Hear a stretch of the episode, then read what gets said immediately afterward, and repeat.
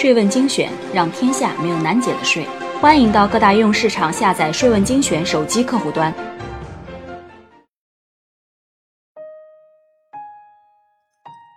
个税那些事儿，屠呦呦获得的诺贝尔奖金要缴纳个人所得税吗？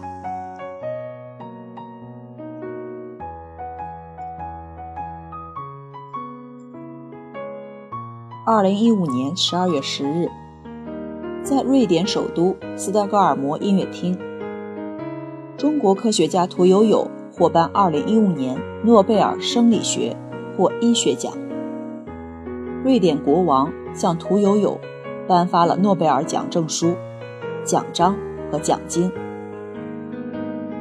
2015年诺贝尔生理学或医学奖奖金共800万瑞典克朗。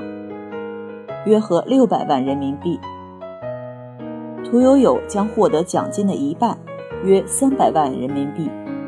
另外两名科学家将共享奖金的另一半。诺贝尔奖奖金丰厚。面对这么一笔大奖，不少网友猜测屠呦呦会如何使用。也有网友关心，这笔奖金需要缴税吗？诺贝尔奖奖金要缴税吗？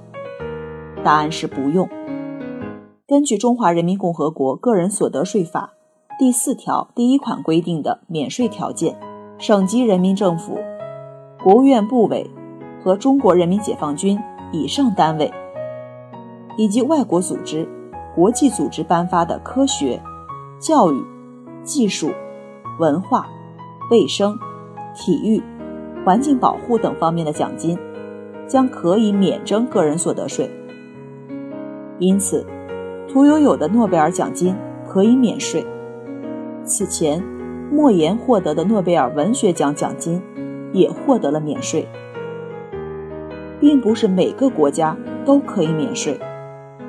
虽然诺贝尔奖奖金在很多国家里都是免税的，但是一些国家的诺贝尔奖获得者。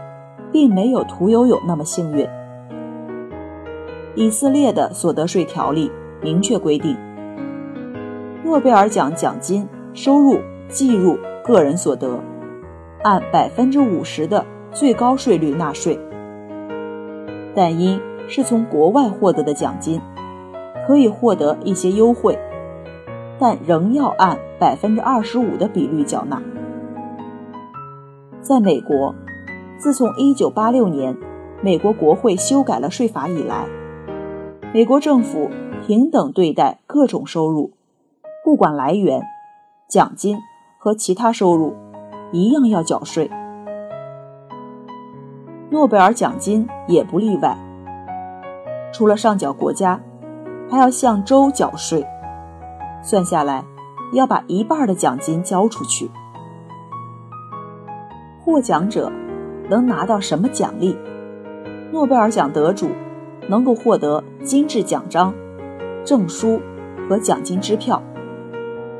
金质奖章由手工制作，镀有二十四克黄金，直径约为六点五厘米。正面是诺贝尔的浮雕像和他的生卒年份。不同奖项奖章的背面事物不同。每份获奖证书也都是一个独特的艺术作品。奖金数额是诺贝尔基金会的收入而定。根据诺贝尔基金会评选章程规定，一项奖金既可以完全由一人获得，也可以由两人或多人平均分享。其中，和平奖除了可以颁发给个人、两人或多人之外，还可颁发给某一组织和机构。奖金数额每年都相同吗？由于诺贝尔基金会所得纯收入每年有所不同，因此每年的每项奖金数额也就各有不同。诺贝尔逝世后，遗产执行人在各国奔波了四年进行清算，发现诺贝尔向基金会提供的财产。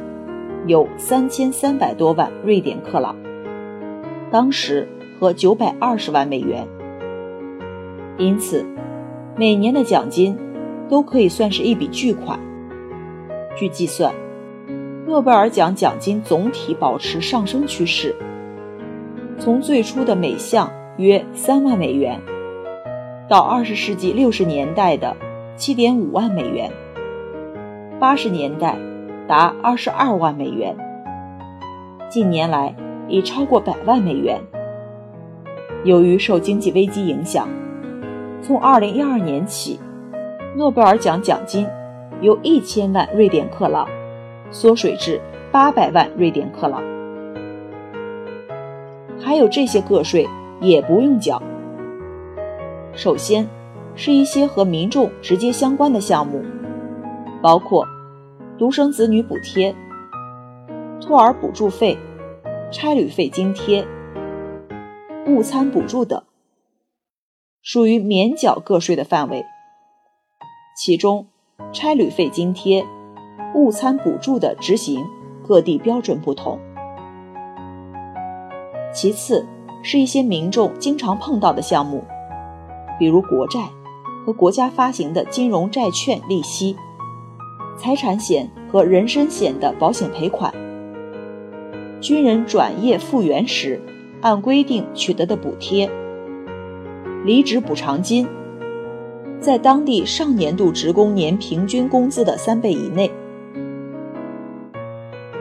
退休工人的离退休金、离休生活补助费等，均属于免缴个税的范围。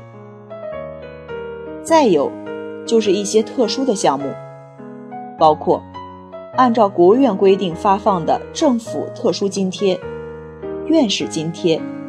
资深院士津贴免征个税，企业、事业单位、国家机关、社会团体提留的福利费或者工会经费中支付给个人的生活补助费免缴个税。比如地震后企业给职工的困难补助，给予去世职工家属的抚恤金，民政部门给予低保。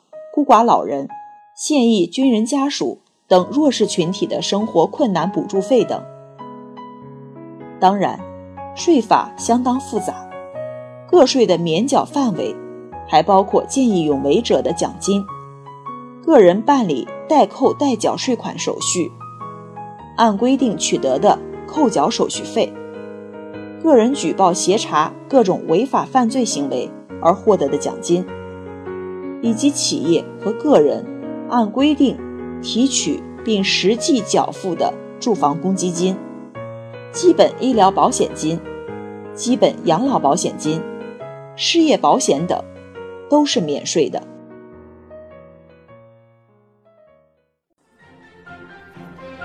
谢谢收听本期播报，《税问精选》，让天下没有难解的税。欢迎到各大应用市场下载《税问精选》手机客户端。并在语音频道与我们评论探讨，我们下期再见。